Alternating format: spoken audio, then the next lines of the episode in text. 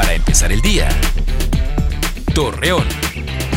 Muy buenos días, martes 3 de agosto le presentamos la información para empezar el día. La Comisión Nacional del Agua detalló que el proyecto Agua Saludable para la Laguna beneficiará al sector agrícola, a los habitantes y además impedirá que siga la sobreexplotación de pozos. Marina Vitel, alcaldesa de Gómez Palacio, anunció que personal del sistema descentralizado de agua potable y alcantarillado dieron positivo a COVID-19, mismos que se encuentran aislados para que sus condiciones de salud mejoren.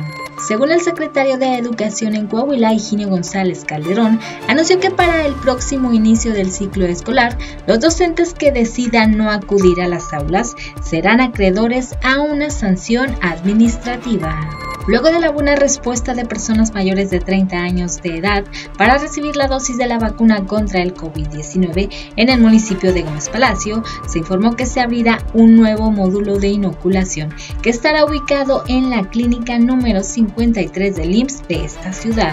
Con el fin de que los estudiantes puedan regresar de una manera más segura a las instituciones educativas, Roberto Bernal Gómez, secretario de Salud de Coahuila, mencionó que solicitará que menores de 12 a 17 años de edad sean vacunados contra el COVID-19.